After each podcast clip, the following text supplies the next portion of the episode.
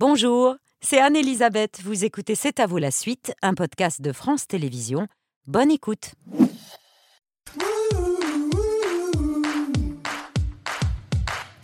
C'est à vous en direct jusqu'à 21h avec Aurélie, Mohamed, Pierre, Patrick, Laurin et Nicolas Bronelière, le chef de la cuisine du Paradis d'Atin dans le 5e arrondissement de Paris. Mais ce soir, si vous êtes ici, c'est au nom de l'association Eurotoc Jeunes, euh, le réseau professionnel pour les jeunes apprentis cuisiniers. Ça tombe bien, ça fait plus de 50 ans que je suis apprentie cuisinière et ça progresse pas des masses.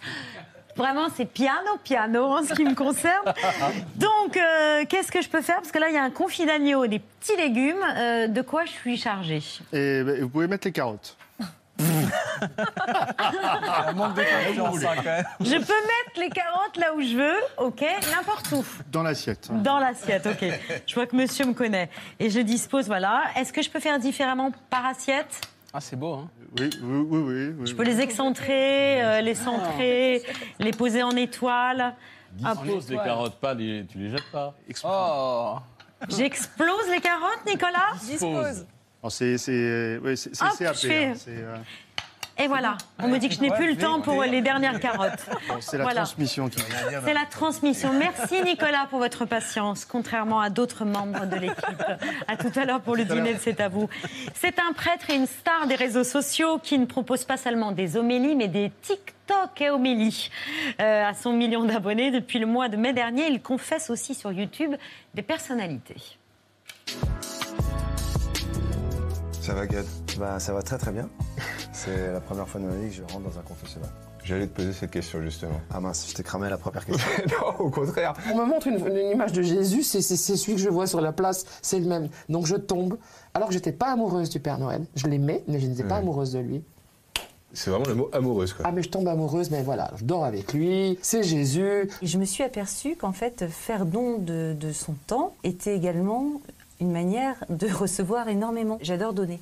Ce que tu dis, c'est hyper profond. C'est vraiment, c'est c'est du Jésus tout craché.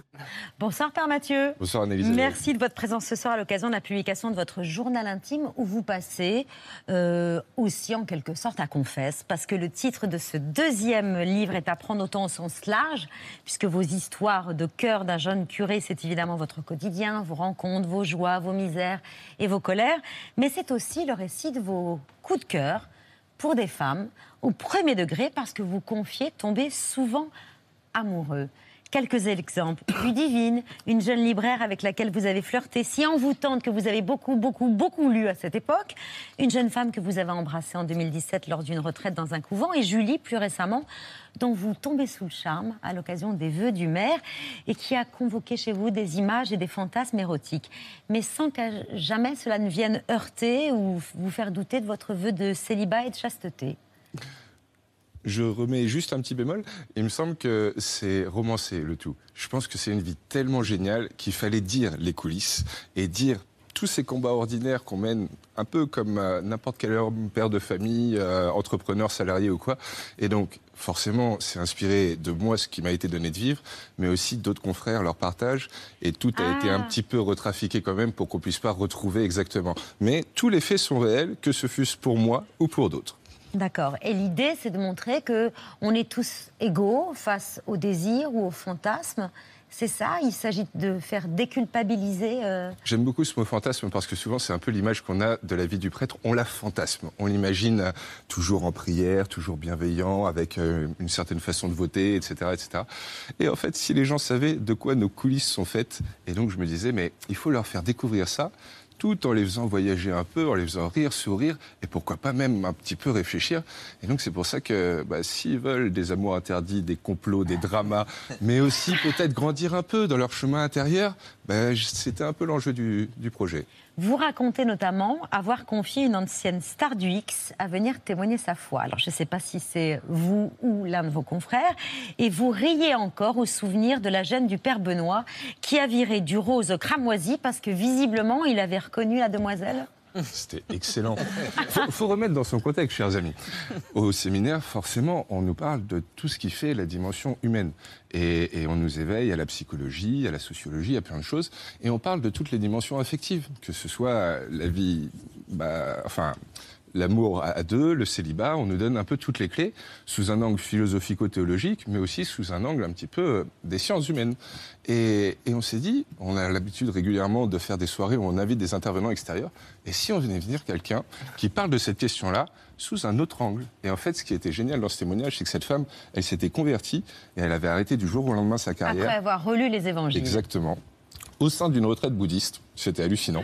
et, euh, et franchement, cette femme, elle était vraiment rayonnante. Et la façon dont elle en parlait, c'était très sincère. Elle nous a raconté à la fois la rudesse hein, de ce qu'elle a vécu, mais aussi ce qu'elle perçoit peut-être de regrets et, et de choses où, où elle met une certaine pédagogie quand elle en parle aujourd'hui. Et je trouvais que c'était gé- génial parce que c'est pas un médecin, ni un psychologue ou un philosophe qui pouvait nous transmettre ça. Et le père Benoît, lui, était vraiment Et alors, rouge. on- on a senti en fait que pendant tout un moment, il se demandait un peu qui c'était, et d'un coup, et vous voyez, bah, on a ri comme ça, et c'était difficile à contenir. Aurélie. Il y a aussi votre compte TikTok. euh, en fait, vous répondez à toutes les questions sans tabou, avec pédagogie, notamment à celle-ci. Est-ce que se masturber est un péché? S'il y a comme une forme de honte autour, si les gens se cachent pour pratiquer, c'est bien qu'il doit y avoir un truc pas très ajusté. Eh bien, l'Église ne qualifie pas la masturbation de péché, mais d'acte désordonné. Ce qui pose problème au fond dans la masturbation, en tout cas vécu en solitaire, c'est tout ce qui va avec. Le fait qu'on chosifie l'autre par rapport à l'idée qu'on se fait de notre petit plaisir rapide et facile. Le fait qu'on entretienne une industrie pas toujours des plus respectueuses des valeurs et de la dignité humaine. Ou encore qu'on laisse se développer en nous une propension à l'addiction. Non, si certains sont accros, l'idée c'est peut-être pas tant de culpabiliser que de voir le vide que ça vient chercher à combler pour le remplir de choses autrement plus épanouissantes, grandissantes et au fond kiffantes. Dans votre livre, vous dites que le jeune curé Esvou a arrêté euh, de se masturber et que ça a été une libération. Ah, Comment vous l'expliquez? Il y, a, il y a une mode aujourd'hui des nofap, vous savez, ces hommes qui essayent d'avoir une hygiène de vie euh, particulièrement bonne et qui disent bah non, on va arrêter ça parce qu'en fait, on, on dépose notre énergie dans quelque chose qui ne nous comble pas et au contraire, gardons notre énergie et donnons-lui de se déployer pleinement. Et bah, je crois qu'en fait, c'est ce que la tradition chrétienne propose depuis 2000 ans. Et le jour où on l'expérimente, il me semble que c'est sûrement comme quand on arrête de fumer, quand euh, on se libère. Il y a Vous l'avez décidé chose- comment? Bah, je crois que c'est grâce au témoignage vraiment d'un ami qui m'a montré que c'était possible. C'est que bien sûr, j'essayais de vivre euh, une chasteté plus régulière, etc. Mais, mais un jour, il y en a un qui m'a dit, mais si, on peut vraiment définitivement tourner la page de ça. Et regarde comme je suis. Et en fait, j'ai fait. Et oui, ça marche, vraiment. Oui, et il y a une vraie réflexion sur le désir et l'égoïsme euh, que vous menez dans ce livre. Parfois, il faut, être, il faut aller au-delà de l'égoïsme et se demander, euh, ce désir, on en fait quoi et, et pourquoi? Exactement. Merci Anne-Elisabeth, parce que je me faisais la remarque, et ça m'a pris des années à comprendre ça. Je crois que la joie la plus grande qu'on puisse ressentir, c'est de permettre la joie à d'autres. Et, et forcément, tant que. Et c'est très normal, on est tous nombrilocentrés. On veut se préserver, préserver nos proches et tout. Mais à partir du moment où on comprend que notre joie, elle est dans l'autre, et dans le fait que l'autre s'épanouisse, et que c'est là que je touche ma plus grande joie, eh ben ça change tout. Et, et pour le coup, il y a toujours des choses qui sont difficiles parce qu'on a des élans naturels, des pulsions, euh, des fois des colères, des envies, etc., des attentes qui sont pas satisfaites. Mais la plupart du temps, si ça marche pas comme ça, c'est peut-être que je m'y suis mal pris. Et reprenons autrement et, et essayons de voir comment, avec l'autre, on peut sortir la tête haute et tout le monde un peu plus heureux. Pas dans du confort de vie qui vise un truc un peu nombriliste et, et assez médiocre au fond le confort. Moi, je vous propose la joie, quoi, la vraie. Mais forcément, bah, elle passe par le souci de l'autre, parce que sinon, elle peut pas être pleine et entière. Et je crois que bah, là, l'exercice de cette chose-là, ou plutôt l'arrêt de ça, ça permet quelque chose euh, de décuplé. Vraiment, essayez. Père Mathieu, il y a un passage de votre livre qui nous a fait penser à, à une scène d'une série euh, légendaire. Regardez. Repeat after me. I, Ross, I, Ross. take thee, Emily, Take thee, Rachel. Emily.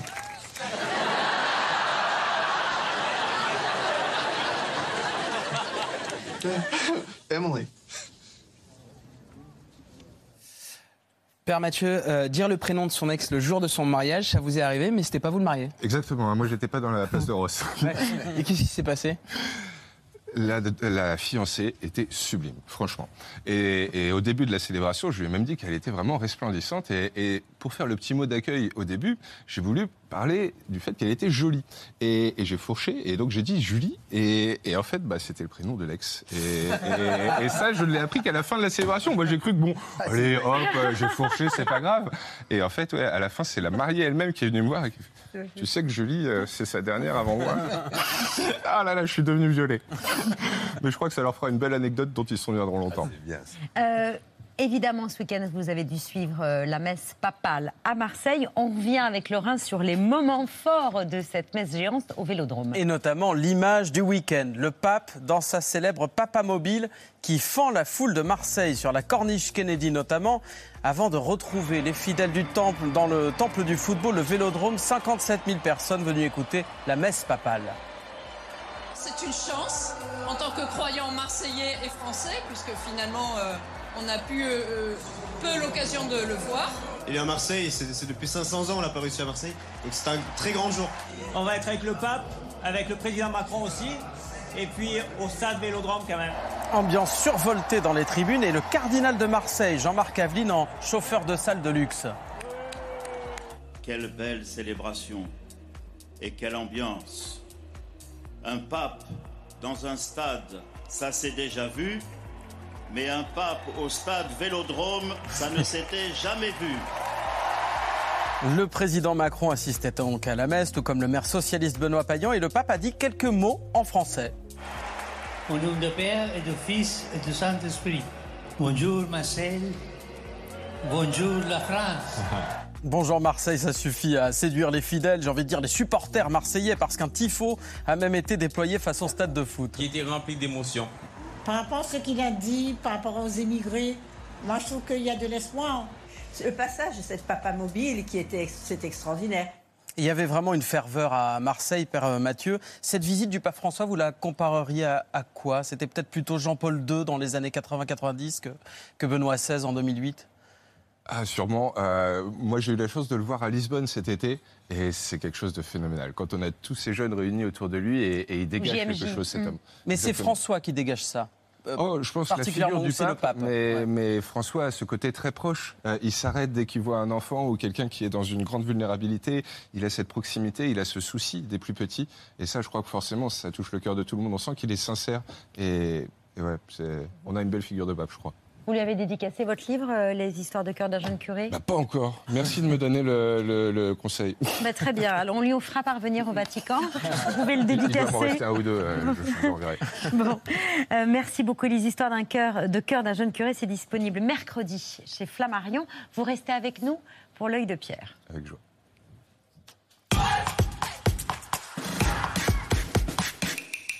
En fait, mercredi sort le livre de votre livre, Père Mathieu, et sort le film Le procès Goldman.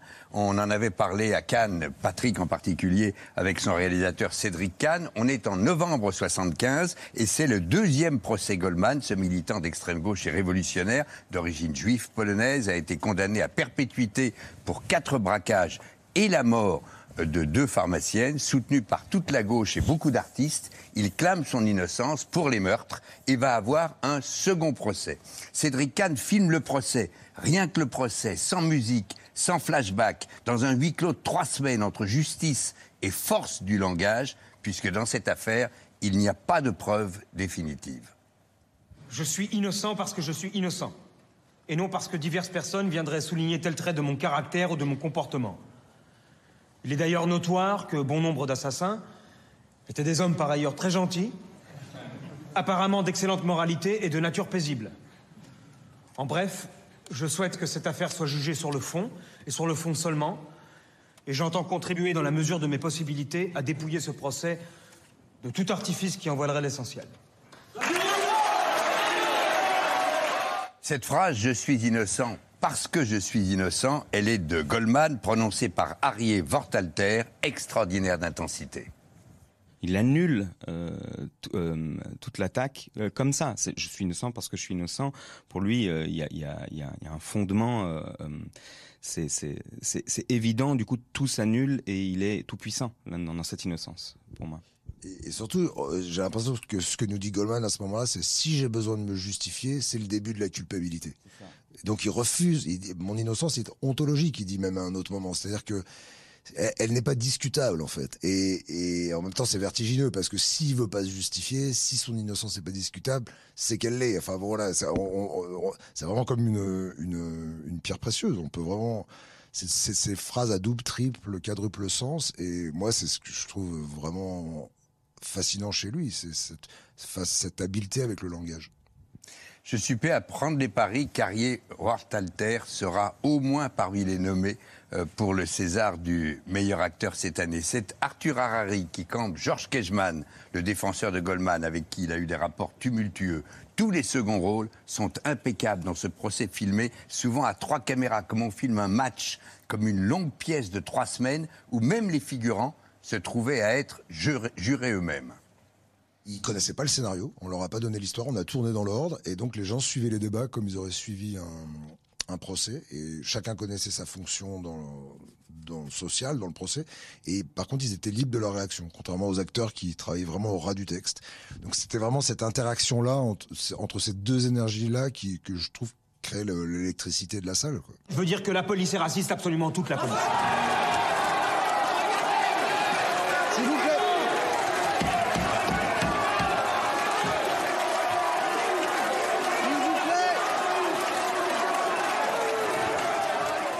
Le procès Goldman sort mercredi, c'est de l'histoire et c'est du grand art, on est d'accord Patrick? Oui, oui, oui, c'est un très grand film. Très Vous nous avez donné là en deux secondes envie de se précipiter mercredi au cinéma avec le livre du Père Mathieu qui sera disponible chez Flammarion. Merci Dans un autre encore. registre. Dans un autre registre. Oui, mais voilà, on est éclectique, hein, à vous. Dans un instant, à votre place, une actrice qui nous fait voir double. Ce soir, dans une fiction sur France 2, dans laquelle elle a deux identités pour infiltrer un réseau de trafiquants de drogue, mais aussi quand elle pose à côté de sa statue de cire au musée Grévin.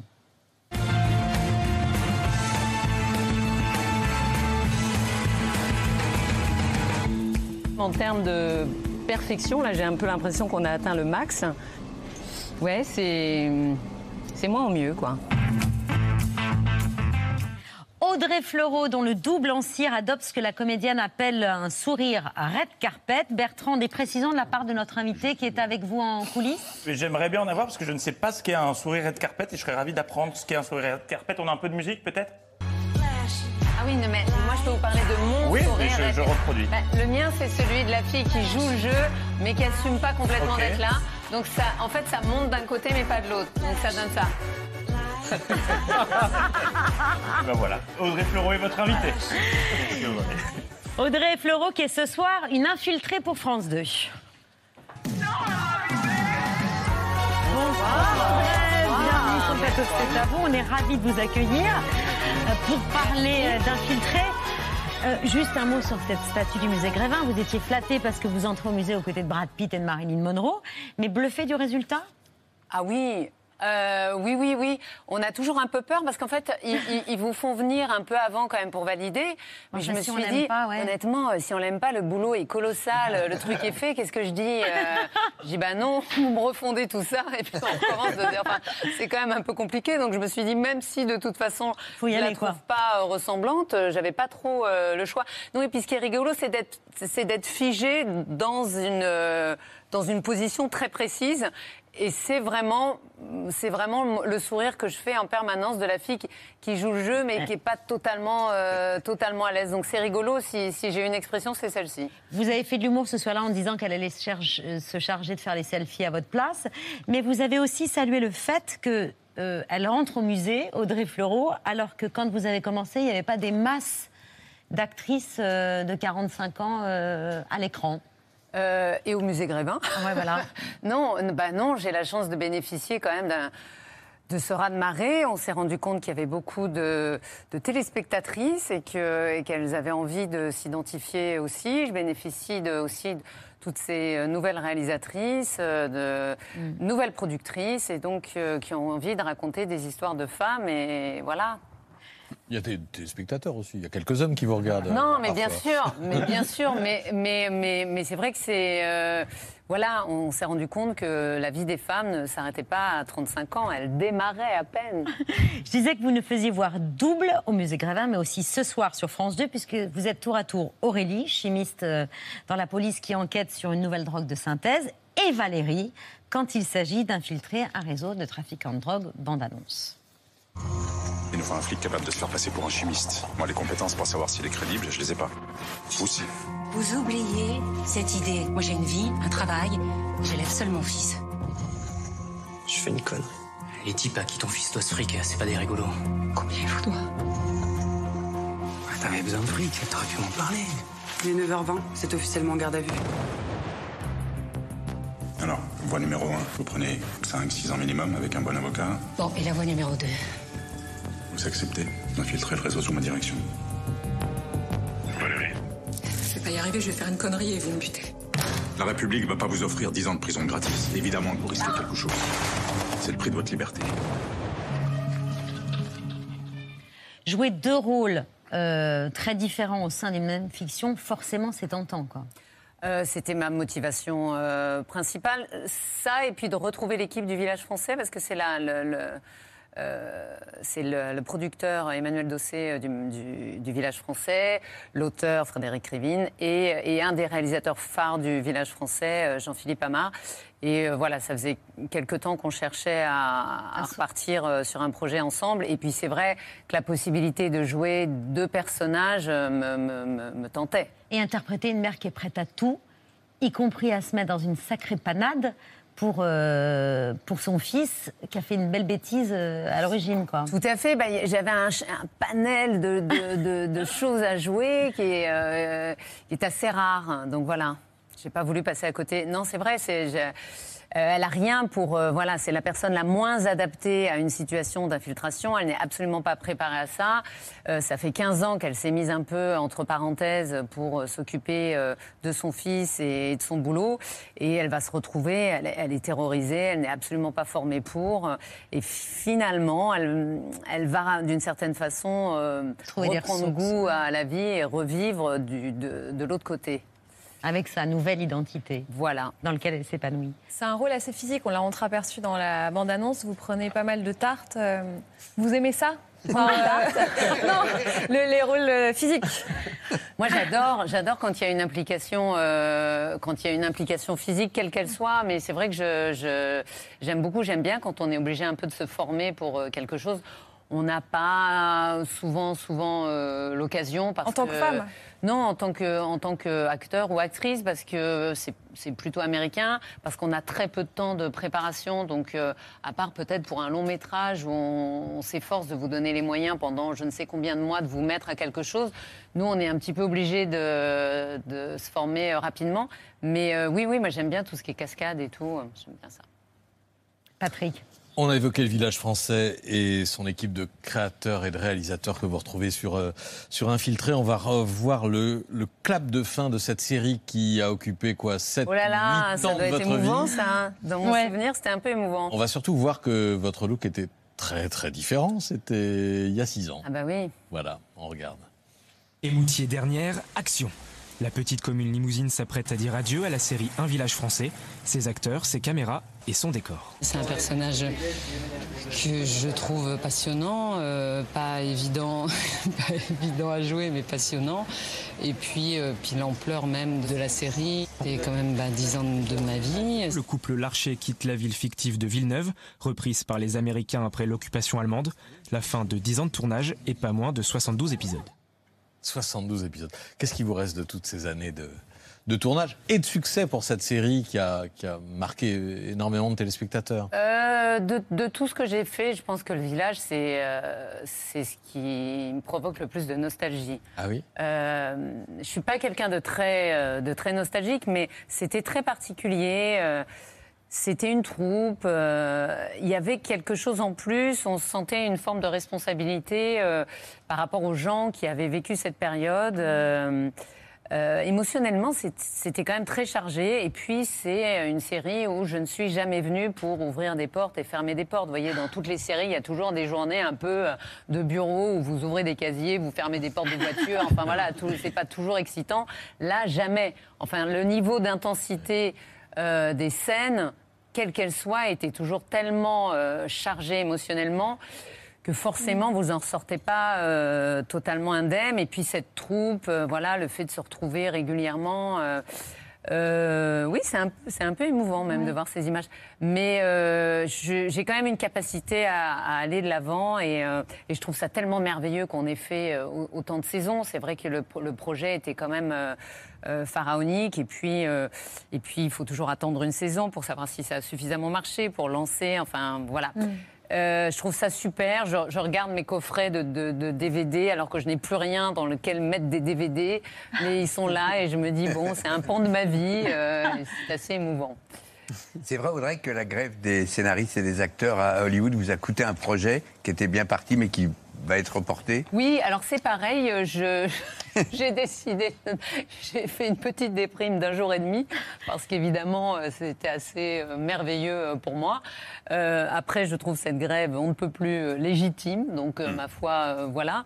Et euh, et, euh, et j'espère évidemment que le, le- le- le projet euh, se. Il est ajourné, il n'est pas totalement annulé. Il est ajourné, donc voilà. Bah voilà, comme, le les, comme les scénaristes sont presque arrivés à un accord et que maintenant les, les acteurs commencent à négocier, le projet va Bah, peut-être je croise revenir. un peu, euh, je croise un peu les Bah, doigts, croise- on mais croise sachant qu'il y a les d'autres doigts. acteurs qui ont peut-être d'autres projets. Ah. euh, voilà. Est-ce que est-ce qu'on va réussir? J'en sais rien, mais je, je croise les doigts parce que ce sera assez euh, assez merveilleux. Mais euh, écoutez, ça m'a permis de rentrer chez moi aussi, et c'était chouette. Le chômage technique m'a finalement assez plu. Audrey, il y a une autre série qui a changé votre vie. Le jour où tout a commencé pour vous, c'est quand Alexandre Astier? Vous a, a repéré dans un théâtre à, à Lyon. Il vous proposera ensuite de jouer la, la comédie dans Camelot. On va, on va voir une image parce que votre personnage a, a marqué euh, les esprits et euh, vous jouez pourtant un personnage féerique. Vous apparaissez avec un halo de lumière autour de vous. Tout est si bien qu'au tout début de la série, les gens ne vous reconnaissaient pas. Bah oui, je, je- j'avais l'impression d'être euh, complètement mythomane. Je disais, mais si, si, je suis dans la série. je vous assure. Mais oui, mais parce qu'il y a un effet spécial. Alors du coup, on me reconnaît pas complètement, encore que, franchement. Et, et donc, pendant un certain temps, euh, mon entourage pensait que je, je, je délirais complètement. ouais. Et pourtant, cette série, elle est adorée par les jeunes. Et 18 ans après, vu qu'elle est multi-rediffusée, on vous en parle quasiment tous les jours. Euh, c'est assez. C'est-à-dire qu'il y a carrément une nouvelle génération. Euh, effectivement, de jeunes de 20 ans qui C'est les découvrent. enfants des euh, c'est les enfants, mais ouais, ouais. c'est les enfants des premiers, euh, des premiers spectateurs qui découvrent la série et, et je me dis, mais elle a un, pouvoir comique qui, euh, qui passe les générations. En même temps, c'est la Dame du Lac, il n'y a que Arthur qui la voit. Donc Il c'est n'y a pour que ça Arthur qu'on qui la voit. Il y a, il y a- il y a- il y a Vérifiez, la saison où elle il y a la saison où elle a perdu ses pouvoirs. où J'étais un peu contente Ouais. parce que du coup, on, on la voyait en vrai. Et puis là, vous venez de conclure, je crois, le tournage de la quatrième saison de HPI. Non, Ah non, je- encore en non, cours? non, j'en ai, j'ai fait deux épisodes. Je repars euh, dans 15 jours euh, en faire deux autres. euh, voilà, j'essaie d'un, j'essaie d'un petit peu de morceler cette fois pour. Et c'est pas l'avant-dernière saison de HPI Ah, on n'en sait rien. Ok. On n'en sait rien. Moi, j'ai vraiment, je voudrais pas faire la saison de trop. C'est une aventure qui est tellement, euh, qui est tellement folle, qui me tient tellement à cœur. Euh, j'ai pas envie de lasser les gens. J'ai pas envie de me lasser. Euh, j'ai aussi d'autres projets à côté. Euh, Les États-Unis. J'ai pas les États-Unis. Donc je ne sais pas. Je ne sais pas parce que je sais aussi que ça va me coûter d'arrêter parce que je, je risque d'avoir du mal à trouver un personnage euh, dans le Avec autant de potentiel. avec autant de potentiel. voilà. Mais ce soir, vous êtes infiltré. C'est sur France 2 à 21h10. C'est réalisé par Jean-Philippe Amar, avec notamment Thierry Neuvik, euh, pour vous donner la réplique. Six épisodes en tout, et c'est les deux premiers qui sont diffusés ce soir. Nous, on est content de vous avoir sur le service public, Audrey. Merci. Voilà. Et Mais moi aussi, et Voilà. moi aussi, je suis un être libre. Et on est ravis de vous inviter à dîner dans un instant aux côtés de Benjamin Biolay. Mais là, tout de suite, c'est Stéphane de Gros, Gilles Gaston Dreyfus pour les radoteurs.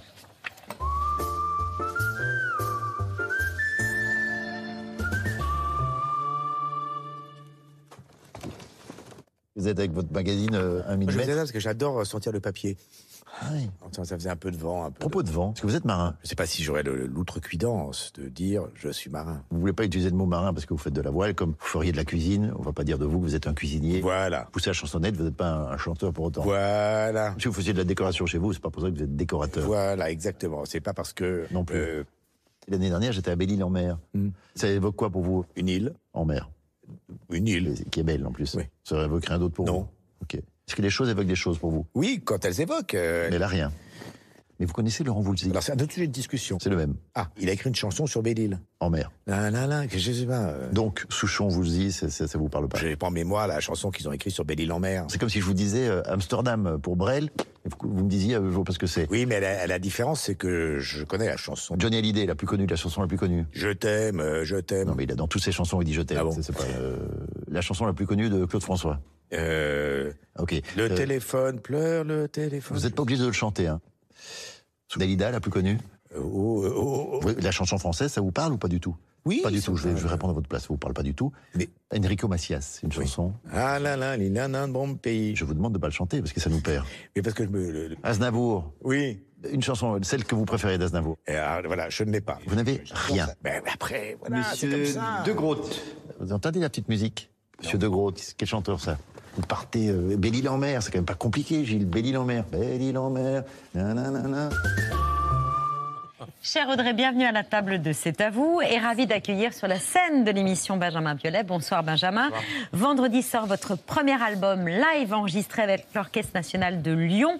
L'occasion d'entendre en version symphonique La Superbe, Ton héritage ou encore Comment est ta peine. Comment est ta peine La mienne est comme ça. Faut pas qu'on s'entraîne à toucher le bas. Il faudrait qu'on apprenne à vivre avec ça. Comment est ta peine? La mienne s'en vient, s'en va. C'est absolument sublime. Alors, à défaut de pouvoir confier, de convier l'ensemble de l'Orchestre national de Lyon, ils sont 68 musiciens. Et parmi eux, notamment, je le signale, Benjamin Zécry, qui est le neveu de la documentaliste de C'est à vous. Il est violon euh, de rang, violon de rang. On lui dira. Avec Satan Oui, oh là là. Vous nous proposez ce soir une version piano-voix de Ton héritage. Benjamin, c'est à vous.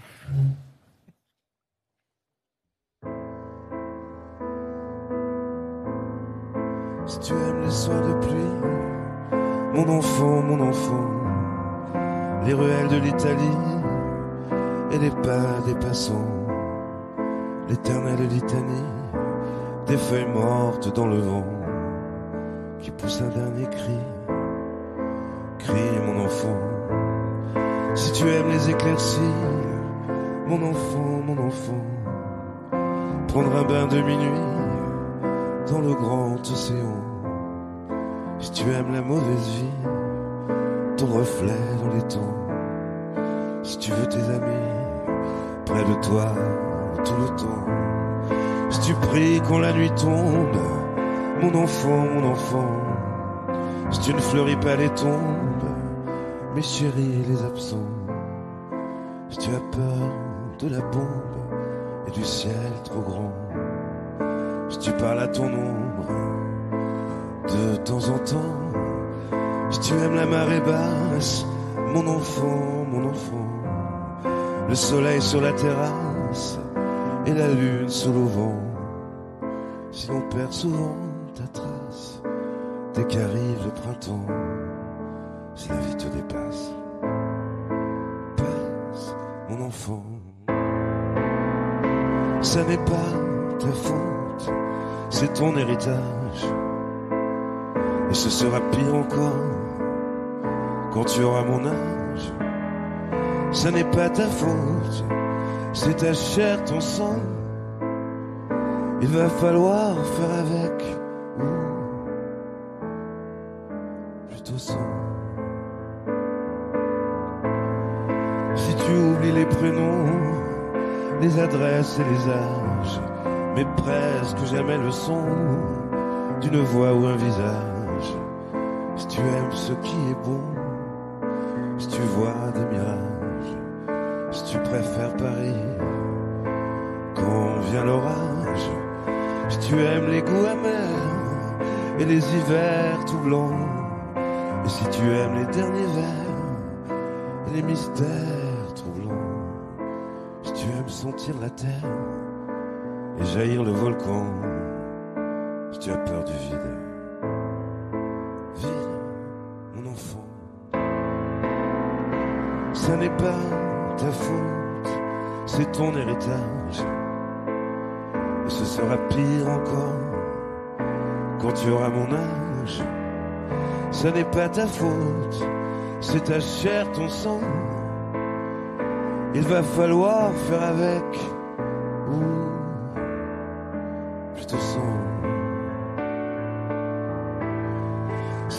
Partir avant, mon enfant, mon enfant, avant que l'autre s'éveille, avant qu'il te laisse en plan. Si tu as peur du sommeil et que passe le temps, si tu aimes l'automne vermeil, merveille rouge sang, si tu as peur de la foule, mais supporte les gens, et si tes idéaux s'écroulent au soir de tes vingt ans, et si tout ne se déroule jamais comme dans tes plans, tu n'es qu'une pierre qui roule, roule, mon enfant. Ça n'est pas ta faute, c'est ton héritage. Et ce sera pire encore quand tu auras mon âge. Ça n'est pas ta faute, c'est ta chair, ton sang. Il va falloir faire avec.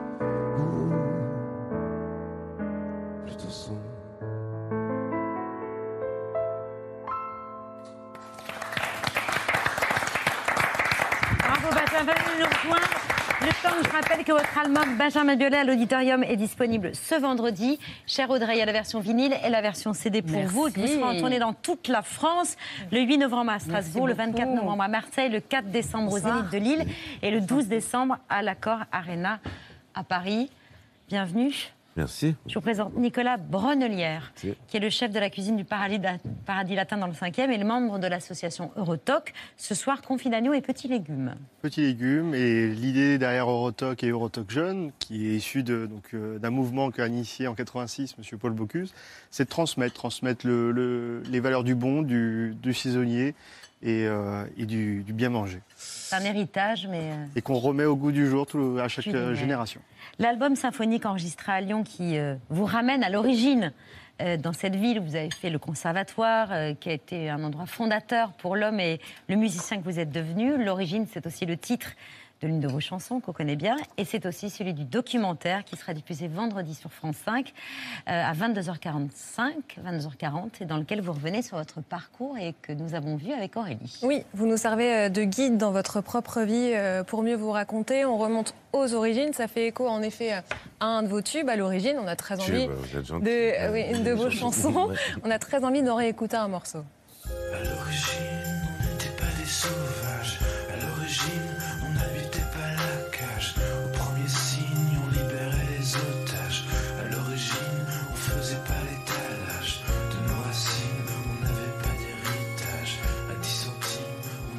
C'est un titre qui est sorti en, en 2005. On vous suit euh, aujourd'hui avec bonheur dans, dans ce documentaire.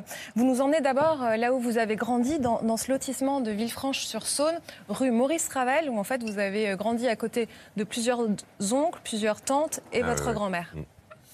C'est quand même quelque chose qui était, qui était réel, quoi, cette absence de tendresse ou de, ou de mots, ou tendre ou d'amour. Enfin, l'amour, c'est un grand mot, mais moi, j'ai un milieu un peu plus dur, quoi, aussi. Mais c'est aussi, euh, je pense que ça vient de la maison du fond, justement. Là, il y avait quelque chose de très dur, euh, pas beaucoup de, de sous, beaucoup d'enfants à élever, beaucoup de galères de pognon, quoi. Vous êtes l'arrière-petit-fils de Joseph Opinel qui a inventé le couteau à poche. D'ailleurs, vous, vous l'avez euh, de poche, vous l'avez quelque part, ouais. tatoué. Voilà, Mm, mm, mm. juste ici. Là, on, on s'imagine que c'était des origines faciles, mais en fait, euh, pas Non, du parce tout, parce mon- qu'il y a eu scission dans la famille. Exactement, mon grand-père a voulu faire bande à part et ça s'est retourné contre lui de manière très véhémente. Parce qu'il a voulu, il s'appelait Opinel, donc il a voulu créer sa propre coutellerie Opinel. Et ses frères, qui étaient les héritiers de la marque, l'ont vraiment rincé, quoi. Oui, je crois qu'il finit garagiste et ses frères millionnaires, quoi. Ah oui, je gros, pense ouais. qu'ils sont très millionnaires, même. A- ouais, très millionnaires. Vous, vous vivez avec le SMIC de vos parents? Le SMIG, euh, ouais, enfin, euh, après, c'est pas du tout. euh, Là, c'est Oui. c'est pas du tout misérable, quoi, parce qu'on était quand même euh, tous dans le même lotissement et tout, et il y avait une espèce euh, d'entente et d'aide, même matérielle, qui était, qui était constante. Et il n'y a pas que le matériel. Vos parents vous transmettent euh, beaucoup de choses. Vous dites Ah bah, que ça- votre, ça n'a euh, pas de prix, justement, votre c'est père vous a transmis la mélancolie, je crois. Ah, votre mère, euh, les angoisses. Mais euh, votre père aussi vous transmet euh, votre amour pour la musique. Ah il oui, écoutait vraiment. du Chopin en boucle. Je crois que ça vous filait le cafard les soirs de novembre quand Alors- il fait noir dehors. C'est ça, Ouais. et comme il écoutait ça tout le temps, il y a des moments où Oui. c'est comme n'importe quelle musique, on peut pas, pas l'écouter tout le temps, à mon, à mon avis, mais en fait, ça, ça a laissé quelque chose de très très profond et très ancré en, en Et moi. vous fuyez un jour, à 15 ans? Oui, mais parce que c'est pour des raisons pratiques aussi, quoi. Parce que j'habite à Villefranche-sur-Saône, je vais tous les matins au lycée, je me barre à 5 heures du matin, j'en avais marre, ouais. C'était c'était pratique. C'était pas par, par peur de l'ennui non? Ah bah, la peur de l'ennui, les gens qui font les- des métiers comme moi, c'est ce qui les anime quand même. la peur du vide et la peur de l'ennui. ouais. Alain Souchon, il a une très jolie formule, une formule intéressante à votre sujet dans le doc. Il dit il est très sombre, mais il est brillant. Est-ce que c'est un bon résumé de Benjamin Biolay? Mais euh, je, je suis sombre dans les occasions. C'est Alain Souchon, j'aimerais le connaître plus, par exemple, mais je le vois souvent au travail.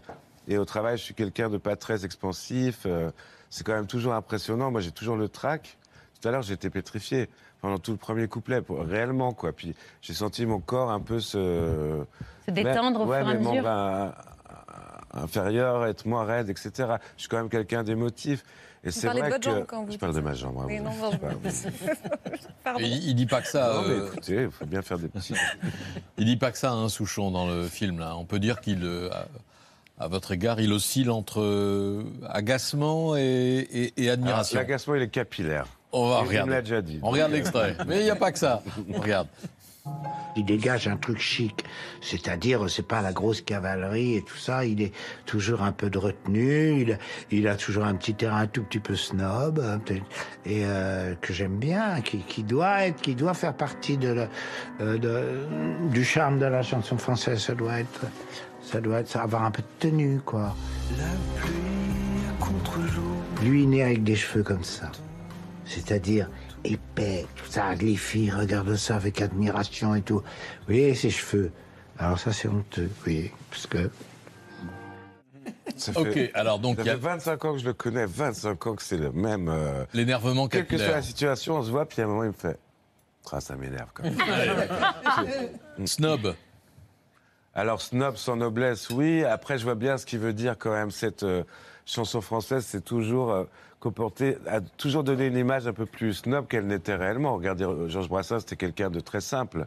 Mais on a l'impression qu'il y a ce côté rive gauche, ce truc. Vous voyez le pull qu'il a là, là dans l'interview? Ça, c'est un peu snob. C'est un peu euh, ce qu'il veut dire. Ah, si c'est pour dire que vous êtes de la famille de Brassens, effectivement, oui. c'est- Non, ça, lui, lui, bien. il est juste- non, mais lui, il est de la famille de Brassens. Oui. réellement, ouais. Non, non, mais. Et de Traîner. D'accord, mais vous dites que vous dégagez. Il dit que vous dégagez quelque chose de snob. C'est gentil. Ou pas. Ah bon Bah oui. Je pensais Mohamed. Parmi les amis euh, qui euh, font, euh, qui témoignent dans ce documentaire, on retrouve Melville Poupeau, comédien mais aussi bassiste sur l'album Palermo Hollywood, puis sur scène lors de votre tournée, Songbook, ça c'est un réel ami.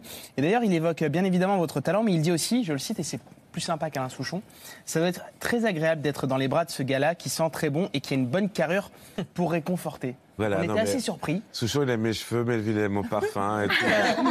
Et on, et Donc, on je suis adore très tous content, mais ça. Voilà, a- ça m'amène pas grand chose d'un point de vue. Ben, de- on a mais- quand même mais- essayé de creuser le sujet, euh, Benjamin, et donc Melville était euh, à votre place vendredi, et on lui a demandé quelques explications sur euh, cette phrase. Bah ouais, ça valait le coup. Bah quand oui, même. quand même. Ah, effectivement, je dois avouer que cette odeur me hante, que depuis je vis avec ce souvenir, telle une Madeleine de Proust. Alors je voudrais vraiment savoir quel était le nom de ce putain de parfum qui m'obsède. Alors, est-ce qu'on peut enfin lui donner euh, la réponse et le nom de ce putain de parfum qui l'obsède Non, on peut dire euh, ce que c'est. C'est un parfum de chez Penaligan, mais je peux pas dire lequel c'est. Aïe, je aïe, le aïe. dirai par contre. D'ailleurs, je le vois demain. Je vais lui en amener. Ce sera un beau, un beau Ouais. cadeau. Vous n'écrivez pas que pour vous, vous, vous écrivez aussi pour les autres. Bernard Lavillier, qui fait partie des témoins de ce doc, dit que c'est très généreux de votre part d'écrire pour les autres. C'est pour ça que vous le faites, par générosité Ou par, parce que vous créez, vous créez beaucoup Ce serait m'arroger beaucoup de qualité de dire, de dire que je ne fais ça que par générosité. J'imagine que moi, je suis très, moi, je suis très content de, de voyager à travers les, les autres interprètes et tout. Mais ils sont très gentils, ces gens, mais c'est, c'est aussi très agréable. Et on reçoit aussi beaucoup en, en échange quand on travaille avec euh, un autre chanteur ou une autre chanteuse, je trouve. Il y a tout un chapitre du doc qui est consacré au cinéma. Et il y a quelqu'un qui en parle assez bien, c'est votre partenaire de jeu dans, dans Chambre 212, le film Ah de, de Christophe Honoré, c'est Chiara Mastroianni. J'ai eu la chance de jouer avec lui et en plus dans un rôle qui pour lui était vraiment euh, un rôle de composition parce qu'il jouait euh, un homme qui s'est un peu perdu, qui a un petit peu renoncé, qui, ce qui est loin d'être le cas de Benjamin. C'est très étonnant quand même euh, comme il a réussi à tout à coup à se mettre à faire l'acteur et, et c- et c'est complètement naturel. Enfin c'est c'est très étonnant. Ça vous a semblé naturel de, de jouer avec la musique des autres comédiens? Oh, naturel, non, euh, mais au bout d'un moment, c'est, oui, c'est plus. J'arrive à paraître plus. Enfin, en tous les cas, je suis moins affecté et je suis, oui. Je suis pas. Mais naturel, pareil, un- pour moi, c'est un compliment de dire ça. C'est un joli compliment. Voilà. Euh, vous êtes annoncé dans une série qui va traiter du monde du foot sur Canal? Oui. C'est tourné déjà? C'est tourné, ouais. Je pense que c'est même euh, monté, etc. Ouais. C'est, c'est les, les- les créateurs de Baron Noir, Eric Benzekri et Absolument.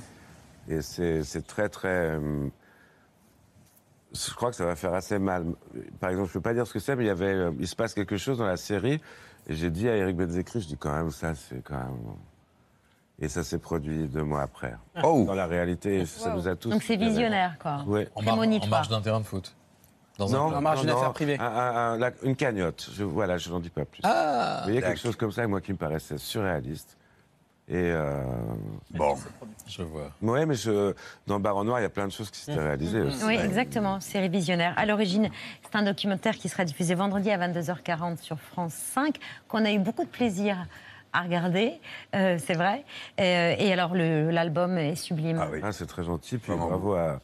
On est 80 ou 68, je sais pas ce que 68 et deux guitaristes. Voilà, quand même, on est 71, donc. euh, 71 personnes à faire de la mu- qui font de la musique ensemble, c'est c'est très rare, en fait, de nos jours, euh, surtout pour les Ouais. captations live, et c'était vraiment un, un moment enchanteur. Et moi, je m'y attendais pas à ce que ça me fasse autant d'effet, en fait.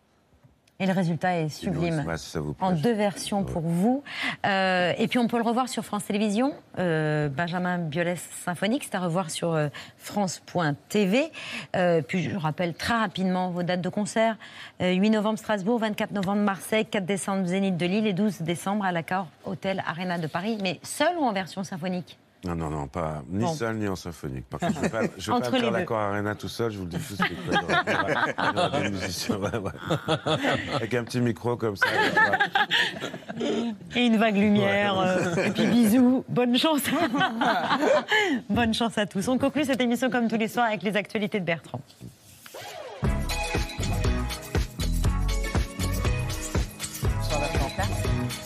Bonsoir, nous sommes le 25, le 25 septembre. Voici ce que vous ne verrez pas dans la BC ce soir. Vous ne verrez pas le journaliste de CNews qui a mué. Oui, effectivement, Emmerich, vous savez que cette décision du président de la République d'assister ou non à, à la messe a été prise assez tardivement. Vous ne verrez pas cette reprise péchue de Tonton David dans le 13h. Chacun sa route, chacun son chemin. Mmh, Vous ne verrez pas cette belle tranche de vie.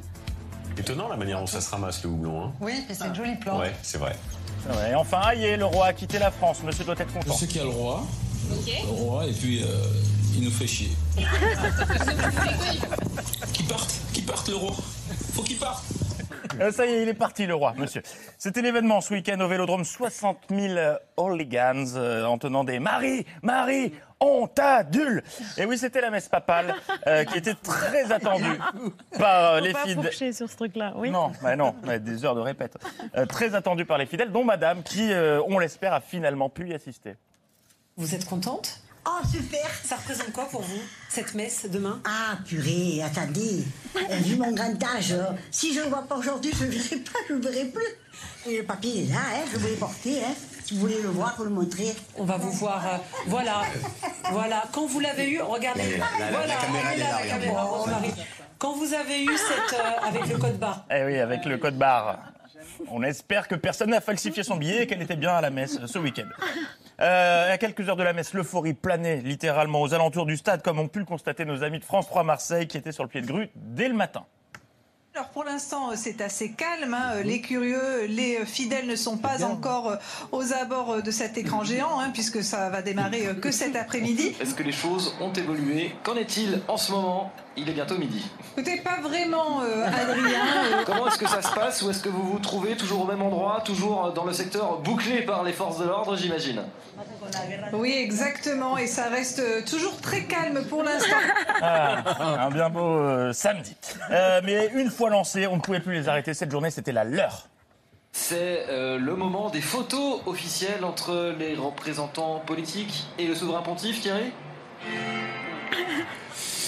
Ah bah écoutez, vous me l'apprenez Lucie, vous êtes euh, encore une fois avec des jeunes ou pas Vous avez un nouvel invité autour de moi en tout cas. Moins jeune, hein. On a entendu beaucoup de réactions politiques avec vous, Thierry Bézère. Mais Alors là, c'est pas politique, hein, c'est le père euh, Alexis Leproux. Et demain, retour euh, au lycée. Après-demain. Après-demain. Bon, vous ratez un jour. Cette euh, journée euh, de samedi sur euh, ce voyage apostolique, c'est signé cette journée de vendredi, pardon, samedi, non, c'est signé Romain Charouchi. Quel, quel jour sommes-nous Je ne sais plus. En revanche, pas sûr que l'interview pendant les balances dans le stade soit une bonne idée, parce qu'on perd un peu en compréhension. Qu'il est géré, bonjour euh, aussi. Dites-moi, il y a, il y a une ferveur aussi parmi ces gens pour participer, parce que c'est énormément d'énergie, mais on a envie de dire. Oui, énormément de ferveur. C'est des, un élan incroyable. Nous sommes impressionnés nous-mêmes. euh, chaque fois qu'on fait un appel, tout le monde répond avec beaucoup d'enthousiasme. C'est formidable. Ouais, écoutez, je reviens vers vous plus tard, le temps que George Michael se calme avec son saxo. Merci. Mais l'événement, le seul, le vrai, le climax du week-end, c'était hier qu'il avait lieu. Pour ceux qui sont euh, férus de ressemblance, c'est un peu notre prince William à nous, euh, Alexandre Poussard. Pas du tout. Prince William Saurin, à la limite. mais, euh, Prince William, euh, aucun rapport. Alors, quoi de plus déprimant qu'un dimanche soir, euh, mon dimanche soir, à regarder la soirée spéciale sénatoriale sur Public Sénat qui avait dégainé son dispositif Avengers. Aux journalistes qui sont en duplex depuis euh, les différents euh, points euh, chauds de France, notamment dans le nord, à Lille. Ouais. Non, oublie notre soirée foot. Non, non, je peux pas. Vraiment, je fais les sénatoriales sur Public Sénat. Et en plus, ils ont euh, annulé Rambobina, paraît-il. Soirée horrible. Euh, Beau dimanche soir également pour les invités de Public Sénat qui avaient fait le déplacement pour écouter des personnes plus importantes qu'elles s'exprimer. Prix global. Alors, je vous interromps. Quentin Calmet est prêt, pardon. Bruno, c'est votre tour euh, pour les résultats des Hauts-de-Seine. Le combat des sénatoriales. Je, je redonne les résultats à un instant. Je ferai absolument pas, mais en revanche, je, réagirai à ce que. pendant que l'on voit pardon, un Christopher euh, Zurek qui travaille dans des métiers euh, en, en- en tension. Je vous interromps une seconde. On écoute Yannick Jadot qui est en direct. Plutôt qu'à l'issue d'un d'un débat avec des votes. Ouais, jingle dans la tête. Mais à la différence des chaînes info, sur Public Sénat, on est poli pour interrompre les invités. Sur une chaîne info, et c'est pas Aurélie qui dira le contraire, t'as beau raconter la chose la plus intéressante du monde, on te balance une priorité au direct sans excuse pour suivre Elisabeth Borne qui arrive à Romorantin. Alors que sur Public Sénat, on met les formes, on est poli. On pensait ne pas pouvoir voir élu. Je ne réponds pas. Mais non, je suis désolé, Anne. C'est vraiment très très impoli. Si, si, ma- si- si mes parents étaient encore là, ils m'en voudraient beaucoup de faire ça. Mais bon, on va, on va filer en Moselle tout de suite. euh, re- rejoindre Ah non, mais je suis toujours pas prêt. Moi, j'avais une résultats. soirée foot de prévu. Euh, bon, le souci de cette soirée, outre sa longueur, c'était le manque de suspense, puisque tout le monde savait à l'avance qu'il n'y aurait pas d'énormes euh, changements. Mais comme Thomas Hugues était quand même en spécial pendant 5 heures, il a essayé de mettre... 5 heures, vraiment. Il a essayé de mettre de l'enjeu là où il y en avait peu. Il n'y aura vraisemblablement pas de bouleversement intégral, mais on voit Non, mais bien si on que- regarde, pardon de vous interrompre, si on regarde dans la, dans la majorité LR centriste, il y a, il y a des gammes de bleu. Voilà, il y a des gammes de bleu. On a mis une table au milieu du Sénat. On est en direct pendant 5 heures. Ne dites pas qu'il n'y a pas de surprise. Et des images qui valaient le détour également. Je vous propose euh, une image parce que là il est un peu plus de 19h, on va commencer à rentrer dans la, la, euh, proclamation de résultats officiels. On peut peut-être voir l'image de, euh, de Nanterre, euh, donc préfecture des, des Hauts-de-Seine. Euh, pour l'instant, une personne derrière le micro. mais de magnifiques stores vénitiens et un ficus. Et puis sans transition, inflation. Tout augmente, c'est fou, mais alors tout. Et ils ont du mal, pourquoi? Parce qu'ils sont obligés de choisir dans le caddie, parce qu'ils ont vu le prix du dentifrice, du paquet de pâtes, du bébé. Et c'est vrai qu'on parle trop peu de l'augmentation du prix du bébé ces dernières années. J'ai regardé les chiffres, c'est vertigineux. Euh, C'était hier le monologue d'Emmanuel Macron face à Anne-Claire Coudray et Laurent Delahousse. Laurent qui, pour s'occuper, a booké un cours de pilates. Allez Laurent, c'est pas mal, mais euh, je suis sûr que tu es un peu plus flex que ça. Allez, on se détend et... Oui, c'est bien. Encore un peu plus, ça va tirer sur les ischios. Mais c'est normal, ça va brûler. Vas-y Laurent. Voilà, bravo. Et au fond, on a fait le grand écart ce soir. Et bravo Laurent, la semaine prochaine, vous nettoyez vos tapis en sortant les deux. Aux côtés de Laurent Delahousse, Anne-Claire Coupé, c'est son nouveau nom. Elle n'a pas pu en placer une de la soirée. Elle voulait poser des questions, mais... D'accord, ok, je me tais. Saluons son self-control, puisqu'on sent qu'au fil du monologue, ça montait. Ils ont de plus en plus de mal à embaucher. Justement, vous Donc ça, c'est des négociations sociales. Et puis il y a la question des salaires, la modération des marges dans tout le secteur. On parle- C'est-à-dire parler de- qu'aujourd'hui, au fond, là où vous avez votre que agriculteur qui vend et qui a une toute petite marge par voiture et par an, mais c'est très limité, mais c'est beaucoup plus, et les forêts. Pour les Français dans leur quotidien. Et donc ça, c'est très clair. La France fait ce que dénonçait le pape. On va, on va Ensuite, parler par mais il faut aller, c'est un tout préparé par euh, le gouvernement et porté par la- le ministre de l'Intérieur. sur Je la régularité. la question de la carrière. Vous parliez d'indemnité kilométrique. Attendez, Si je vais vous répondre Je à la préfère question sa sur question. l'alimentation. Donc on doit, personne ne doit profiter de cette Ce crise. Modérer les marges, pardon. Modérer Attends, les marges, ça veut pourquoi dire quoi Blocage des prix Toi aussi, Laurent Super sympa, merci. On referme ces actualités avec ce petit spot de pub. Ce qui est très important pour nos Français, c'est que on est attaché à la bagnole. On aime la bagnole. Et moi, je l'adore. Et moi, je l'adore. Moi, je l'adore. Alors, la clé est où Ah, La bagnole, moi, je l'adore. Et c'est encore mieux avec une garbiche au bec. Hein, maman, non? L'info continue demain. Bonne soirée. Bravo Bertrand.